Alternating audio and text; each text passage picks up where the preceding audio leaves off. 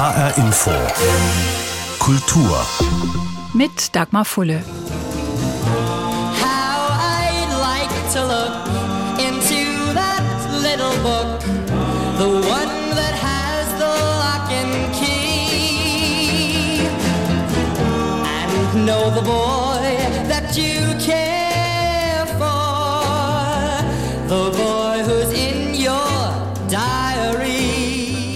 Ich würde so gern einen Blick in das kleine Buch werfen, das mit dem Schloss und dem Schlüssel. Welchen Namen schreibst du da rein, spät in der Nacht? Woran erinnerst du dich? Was schreibst du auf? All die kleinen Dinge, die ich sage oder tue, ist es mein Name, den du unterstreichst? Bin ich der Junge in deinem Tagebuch?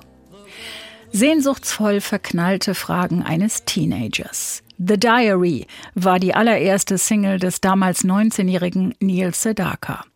Und so denken wohl die meisten von uns beim Stichwort Tagebuch erstmal an die pubertäre Gefühlsachterbahn, die nur mit einem solchen Buch zu ertragen ist. Alles aufschreiben, was hoffentlich keiner liest, das Tagebuch mit Schloss und Schlüssel sichern und möglichst gut verstecken. Aber auch Erwachsene schreiben Tagebuch, überall auf der Welt. Also ich komme aus einer Familie, wo viel gelesen wird und wo auch gerne geschrieben wird. Ich habe früher in der Schule viele Brieffreundschaften gehabt und ich denke, so war das ein bisschen auf dem Weg mitgegeben. Ich schreibe seit ich schreiben kann. Und das ging damit los, dass meine Eltern mir quasi ins Heft diktiert haben. Wenn ich mir meine ersten Tagebücher angucke, dann sind das eher die Gedanken von meinen Eltern, die ich da notiert habe. Dann geht es dann darum, welche Preise es in der Gaststätte gab, welche Markierung der Wanderweg hatte. Also seltsame Sachen, die nicht kindertypisch sind. Ich schreibe alle paar Tage was auf. Ich schreibe manchmal einfach zu Büchern, die ich gerade lese oder zu Sachen, die ich erlebt habe. Aber auch geschäftliche Sachen schreibe ich mit rein. Also alles ist in einem Buch und gibt so ein Kaleidoskop über das Jahr von mir und von meinem Leben dann. Das Tagebuch als Kaleidoskop des Lebens, des eigenen Lebens und Erlebens. Und manchmal ist es auch ein Stück Weltgeschichte aus ganz persönlicher Sicht. Der 12. Juni ist der Welttag des Tagebuchs, denn der 12. Juni ist der Geburtstag eines Mädchens, dessen Tagebuch die ganze Welt kennt. Liebe Kitty, unser Hinterhaus ist wirklich ein ideales Versteck. Wenn es auch feucht ist und ein bisschen krumm und schief, wird man doch wahrscheinlich kaum noch mal so etwas Komfortables in Amsterdam finden. Ein kurzer Ausschnitt genügt. Die Stichworte Kitty, Hinterhaus, Amsterdam. Und es ist klar, das ist das Tagebuch von Anne Frank.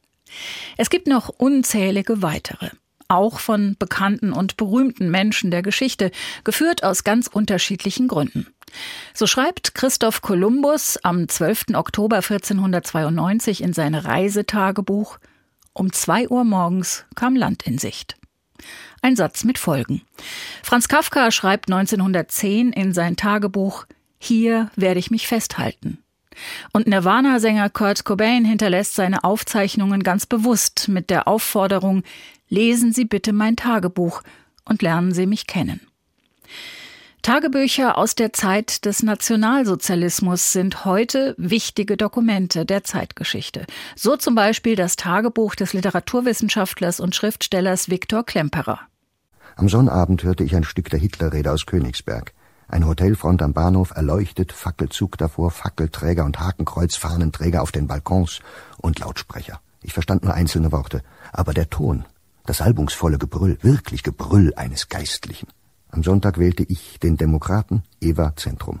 Dann der ungeheure Sieg der Nationalsozialisten. Dazwischen das Horst-Wessel-Lied. Eine entrüstete Zurückweisung, loyalen Juden werde nichts Übles geschehen. Gleich darauf Verbot des Zentralvereins jüdischer Bürger in Thüringen. Seitdem Tag und Tag Kommissare, zertretene Regierungen, gehisste Hakenkreuzfahnen, erschossene Leute, Verbote. Zum politischen Druck die Qual der ewigen Schmerzen im linken Arm, des ewigen Sterbegedankens und die marternden und immer erfolglosen Bemühungen um Baugeld. Privates vermischte sich mit Politik, Beobachtungen vermischten sich mit persönlichen Erfahrungen. Ebenso bei der Kinderbuchautorin Astrid Lindgren, die aus dem neutralen Schweden heraus dokumentierte, was um sie herum passierte. Sie schrieb am 1. September 1939 Heute hat der Krieg begonnen. Niemand wollte es glauben. Gestern Nachmittag saßen wir im Park, die Kinder spielten und wir schimpften ganz gemütlich auf Hitler und waren uns einig, dass es wohl keinen Krieg geben würde. Und dann das. Die Menschheit hat den Verstand verloren. So das spätere Fazit von Astrid Lindgren in ihrem Tagebuch, das dann auch unter genau diesem Titel veröffentlicht wurde. In Tagebüchern schreiben Menschen über Gedanken und Gefühle, über Beobachtungen und Erfahrungen und sie schreiben über ihre Taten. So auch NS-Propagandaminister Josef Goebbels, der viele tausend Seiten schrieb über das System, dem er diente und seine eigene, für ihn wichtige und maßgebliche Rolle darin. 1983 dann die vermeintliche Sensation mit der Nachricht, nicht nur Goebbels habe Tagebuch geführt, sondern auch Adolf Hitler, der Diktator selbst. Meine Damen und Herren, meine Damen und Herren, liebe Kolleginnen und Kollegen, von heute an müssen große Teile der deutschen Geschichte neu geschrieben werden. Zu diesen selbstbewussten Sätzen lässt sich der Chefredakteur in Helmut Dietls Filmsatire Stonk hinreißen. Und diese Sätze sind auch tatsächlich so gefallen auf der legendären Pressekonferenz des Stern am 25. April 1983, wo Chefredakteur Peter Koch auch verkündete, Wir haben natürlich Geld investiert in diese Recherchen. Viel Geld. Das geschieht einfach deshalb, weil uns für die Informationen unserer Leser nicht zu teuer ist. Desinformation wäre treffender gewesen, aber teuer war's in der Tat. Über 9 Millionen Mark gab der Verlag seinem Reporter Gerd Heidemann in Bar, damit der die vermeintlichen Hitler-Ergüsse ankaufen konnte. Ausgerechnet der Vorzeigereporter, der Spürhund Heidemann war es, der anbiss und diesen ganz dicken Knochen nicht verschmähte. Also, dass Gerd Heidemann große finanzielle Schwierigkeiten hatte, war im Verlag bekannt. Das ist natürlich sehr verführerisch, wenn Ihnen das Wasser bis zum Hals steht finanziell. Wenn Sie solche Summen bekommen und kein Mensch kann kontrollieren, wo das Geld bleibt. Alle Beteiligten wollten das große Geld machen. So der damalige Sternredakteur Michael Seufert, der das Desaster anschließend für den Verlag aufarbeitete. Für ihn also ein Fall von Massenverblendung, weil die Verantwortlichen den großen Sternrummel und astronomische Geldbeträge sehen wollten und nicht die Wahrheit. Gerd Heidemann erklärte später, er habe bisweilen Zweifel gegenüber seinem Ressortchef geäußert. Das habe ich dann sofort Walde gemeldet, habe gesagt, oh, ich habe da zwei Fehler gefunden in den Tagebüchern. Und da sagte Walde, ja, merkt ihr mal sowas, das hauen wir dem Arsch dann später alles um die Ohren. Mit Arsch meinte Adolf Hitler. Und doch hielt der Reporter die Fälschungen stolz in die Fernsehkameras. Übrigens mit den Initialen FH vorne drauf, aus Plastik, wie sich später herausstellte. FH deshalb, weil Fälscher Konrad Kujau die Buchstaben A und F in der Frakturschrift verwechselte. Auch was seine eigene Person angeht, schien der vor Verwechslungen nicht immer gefeit. Ich muss Ihnen sagen, äh, ich fühlte mich die letzte Zeit schon direkt als Hitler. Ich war Hitler. Schnell holte das Bundeskriminalamt die Sternleute auf die Erde zurück. Die vermeintlich aus dem Führer Füller stammenden Zeilen waren mit Nachkriegstinte geschrieben, das Papier zu neu, um echt zu sein. So auch der damalige Präsident des Bundesarchivs in Koblenz, Hans Bohm. Die Ausführung ist genauso primitiv wie auch das Abschreiben der Tagesfakten. Das sind A Dinge, die man sich damals in der Zeit des Dritten Reiches klischeehaft auch erzählt hat, dass äh, Goebbels ein Frauenheld war und dass Himmler ein Intrigant war und dergleichen mehr. Fälscher Kujau und Reporter Heidemann wanderten ins Gefängnis. Der Stern und sein Herausgeber Henry Nannen liefen verzweifelt ihrem seriösen Ruf hinterher. Ich meine, wir haben Grund, uns vor unseren Lesern zu schämen, dass uns das passiert ist. Und das Einzige, was mich tröstet, ist, es ist der erste Fall, in dem uns sowas passiert ist. Anstatt die deutsche Geschichte umzuschreiben, hatte der Stern selber Geschichte geschrieben, Pressegeschichte.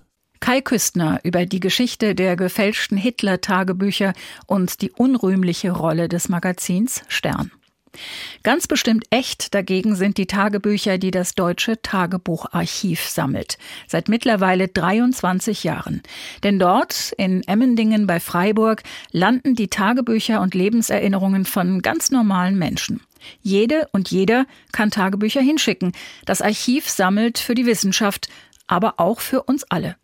Es gibt ein kleines Museum und wechselnde Ausstellungen. Tagebücher machen auch vergangene Lebenswelten greifbar. Wenn da zum Beispiel eine junge Frau im Frühjahr 1838 schreibt, Jetzt kommen Eisenbahnen und Dampfmaschinen aller Arten. Ach, gäbe es nur auch einmal eine Erfindung, sich die Gedanken und Gefühle mitzuteilen in die Ferne. Heute wissen wir, die Erfindung kam. Sie hieß Telefon. Aber darauf musste die junge Frau noch ein paar Jahrzehnte warten und dann war es erstmal lange Zeit ein unerschwinglicher Luxus. Dieser kleine Text zeigt schon, Tagebücher sind nicht nur was für Teenager, sagt auch Marlene Kayen. Sie ist Vorstandsvorsitzende des Deutschen Tagebucharchivs. Das ist vielleicht das, was man so, sich so erstmal vorstellt, wenn man das Wort Tagebuch hört, ein junges Mädchen, die so ihre ähm, Gefühlsergüsse da hineinschreibt. Aber das war ja früher überhaupt nicht der Fall. Wenn ich an Tagebücher denke, die wir aus dem 19. Jahrhundert zum Beispiel haben, wo sehr seriöse Kaufleute oder Menschen, die gereist sind, Tagebuch geschrieben haben, das äh, umfasst ein wesentlich breiteres Bild dessen, was geschehen ist, als das, was sich vielleicht so als erster Blick einstellt, wenn man an Tagebuch heutzutage denkt. War das denn damals so üblich oder was war die Motivation der Menschen? Warum haben die das gemacht? Es gab einfach nicht so viel Medien, denke ich. Wie heute kann man bloggen oder auf Instagram posten oder twittern oder sonst irgendwelche elektronischen Medien benutzen oder YouTube Filmchen machen. Aber was gab es denn damals? Da gab es dann Zeitungen und eben Feder und Papier und Tinte. Und ich denke, da war das Medium einfach ein Buch oder leere Seiten, in die man Dinge hinein eingetragen hat. Und dann war es ja auch so, dass im Ersten Weltkrieg zum Beispiel, soviel ich weiß, die Soldaten extra aufgefordert wurden, Tagebuch zu schreiben. Das heißt aber auch, wenn ich das richtig verstehe, was Sie gesagt haben, eben heute wird ja oft äh, gescholten, ja, wir neigen alle zu sehr zur Selbstdarstellung, gerade in den sozialen Medien. Aber so ein gewisser Drang, ja, sich selber auch darzustellen und mit sich selber beschäftigen und mit dem, was man erlebt, ist offenbar menschlich. Ja, aber ich würde das gar nicht negativ sehen, sondern dieses Tagebuchschreiben ist ja ein Akt, wie sagt man, der Selbstvergewisserung. Mhm. Das heißt, ich notiere etwas kriege eine gewisse kleine Distanz dann zu dem, was ich da aufschreibe und nehme mich anders wahr, als wenn ich es einfach durchlebe, sag ich mal. Und indem ich es aufschreibe, kriegt es eine andere Wertigkeit. Und wie kommen die Menschen dazu, Ihnen solche Tagebücher zu schicken? Warum tun die das? Sehr häufig, wenn es zum Beispiel in Nachlässen gefunden wird, von Urgroßeltern, Großeltern oder noch weiter zurück, dass man sagt, das möchte ich nicht, dass es einfach in die Tonne geworfen wird. Schauen Sie doch mal, ob das in Ihre Sammlung passt.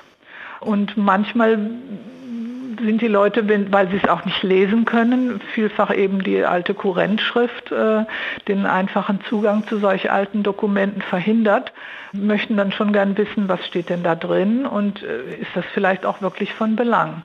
Dass es von Belang ist, zeigt inzwischen der enorme Zuspruch, den wir eben von Wissenschaftlern aus der ganzen Welt haben, die autobiografische Forschung betreiben. Das sind Historiker oder Medizinsoziologen oder Psychologen oder Kulturanthropologen, also querbeet. Und die beschäftigen sich zunehmend mit dem, was man heute in dem Kontext Ego-Dokumente nennt.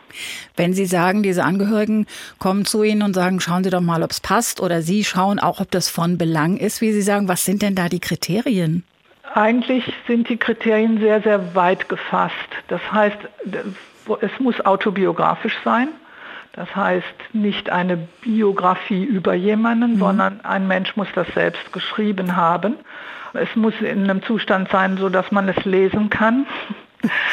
Viele Tagebücher, die bei uns noch unerschlossen im Regal liegen, haben eine Handschrift, die sehr schwer leserlich ist und die bisher auch aus dem Grund nicht erschlossen werden konnten.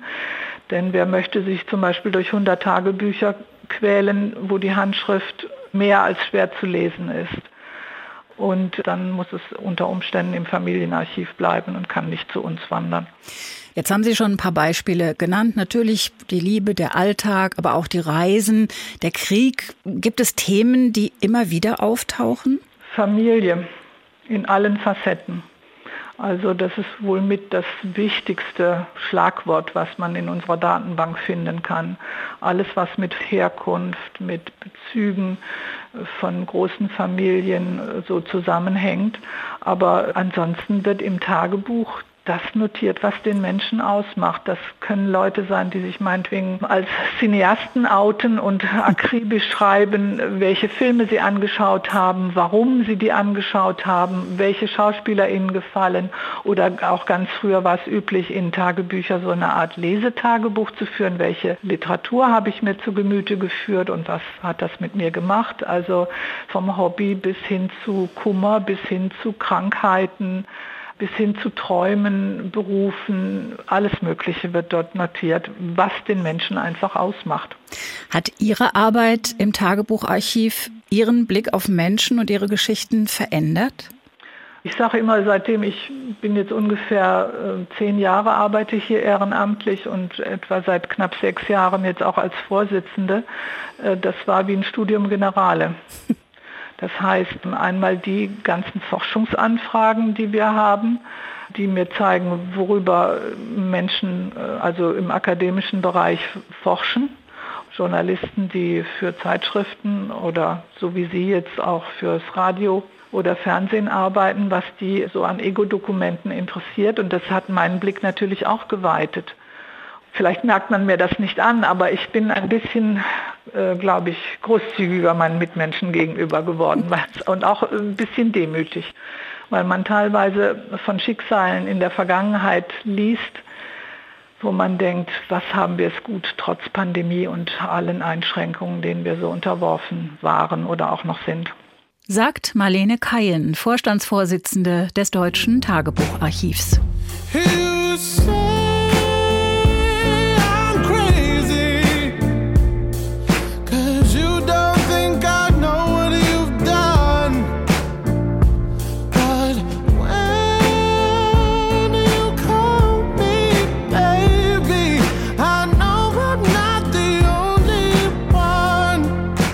I don't keep a diary, so I document my life through my music. Sometimes that can be about someone in the industry who's annoyed me. That's what Money in My Mind's about. Um, or it can be about a one night stand, which is what my next single's about. Or it could be about someone I fell in love with who didn't love me back. A good three, four songs focus on a certain person from the year before. Um, I, I can't wait for people to hear it. Ich führe kein Tagebuch, deshalb dokumentiere ich mein Leben mit meiner Musik, sagt Singer-Songwriter Sam Smith.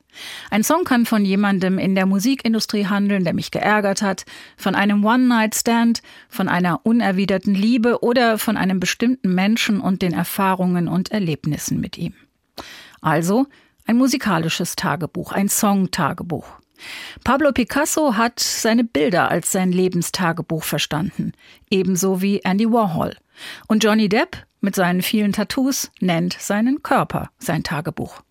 Auch eine Möglichkeit, sich mit dem eigenen Leben zu befassen, es zu verarbeiten und sich seiner selbst zu vergewissern, wie Marlene Kayen vom Tagebucharchiv es ausgedrückt hat. Heute passiert ohne Frage vieles in den sozialen Medien. Trotzdem ist das klassische Tagebuch noch immer gefragt.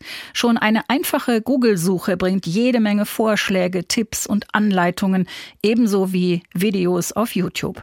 Und immer wieder Listen. 15 Schritte, 30 Tage oder 101 Grund, warum du Tagebuch schreiben solltest. Ich habe den Wiesbadener Psychologen Dr. Holger Schlageter gefragt, wie viele Gründe ihm spontan einfallen. Also mir fallen mindestens vier Gründe ein, warum man ein Tagebuch schreiben sollte oder könnte. Der erste ist das, was Freud schon als reinigende Wirkung, kathartische Wirkung des Sprechens genannt hat. Das heißt, indem ich etwas Erlebtes zu Papier bringe, quasi drüber spreche, in Anführungsstrichen, fange ich schon an, es zu verarbeiten.